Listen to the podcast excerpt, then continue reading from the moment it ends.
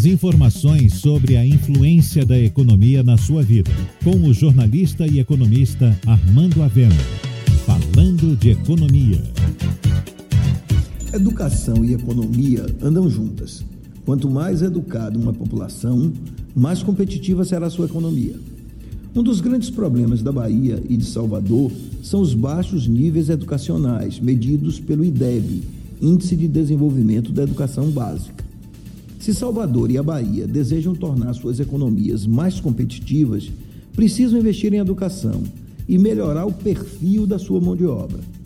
A prioridade número um dos prefeitos que foram eleitos deveria ser alcançar as metas do IDEB.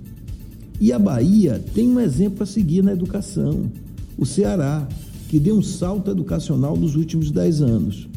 Das 100 melhores escolas públicas no Brasil, 77 estão no Ceará. E nos últimos anos, o Estado ultrapassou todas as metas do Índice de Desenvolvimento da Educação Básica e é líder no Nordeste no ranking de melhores instituições. A receita para alcançar esses resultados foi simples: meritocracia e estímulo. O governo cearense, juntamente com as prefeituras, instituíram premiações para as melhores escolas e os melhores alunos, com metas estabelecidas.